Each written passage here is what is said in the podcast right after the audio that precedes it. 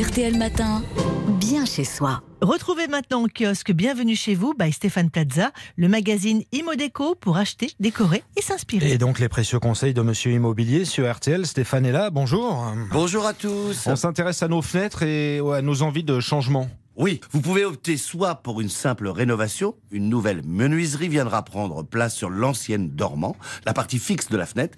Les coûts seront alors moins élevés. En cas de dépose totale de l'ancienne fenêtre, les travaux seront plus onéreux et d'une plus grande ampleur. Hormis le fait de devoir changer toute l'ancienne menuiserie, il sera peut-être nécessaire d'effectuer des menus travaux de maçonnerie sur des maisons très anciennes. Il sera peut-être pas possible d'utiliser les fenêtres de dimension standard. Des éléments sur mesure seront nécessaires, ce qui représente des coûts supplémentaires et ils sont importants. Est-ce qu'il y a d'autres précautions à prendre, d'éventuelles autorisations de travaux? Eh oui, si cela entraîne une modification de façade ou si vous en profitez pour agrandir vos ouvertures, une déclaration préalable de travaux en mairie est alors obligatoire.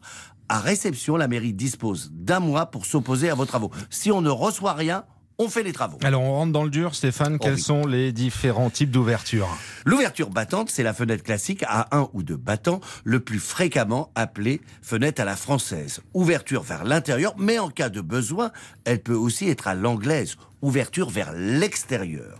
L'ouverture oscillo-battante, celle que moi je préfère. Elle s'ouvre soit en grand comme une battante classique ou de manière réduite avec un volet qui bascule.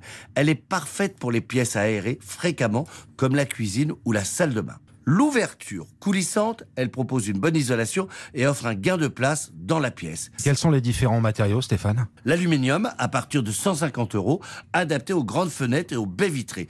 Beaucoup de couleurs disponibles, peu d'entretien, recyclable et résistant aux intempéries. Inconvénient parce qu'il en faut toujours moins efficace pour l'isolation phonique et surtout adapté aux maisons récentes. Deuxième, le bois, à partir de 250 euros. Avantage esthétique et chaleureux, excellente isolation thermique et acoustique, large choix de teintes et de finition. Inconvénient, assez onéreux et nécessite un entretien régulier. Troisième, le PVC, à partir de 120 euros. Avantage durabilité, bonne isolation acoustique et thermique.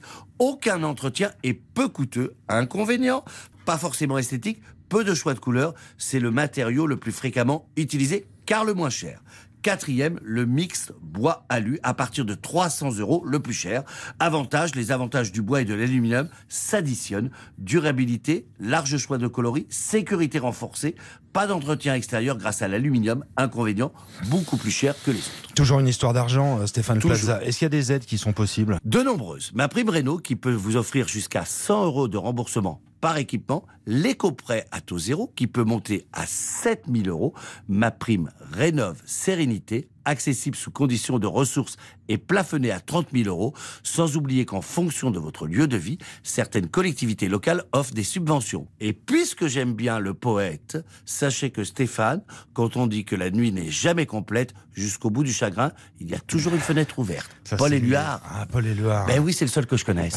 Stéphane Plaza et ses précieux conseils du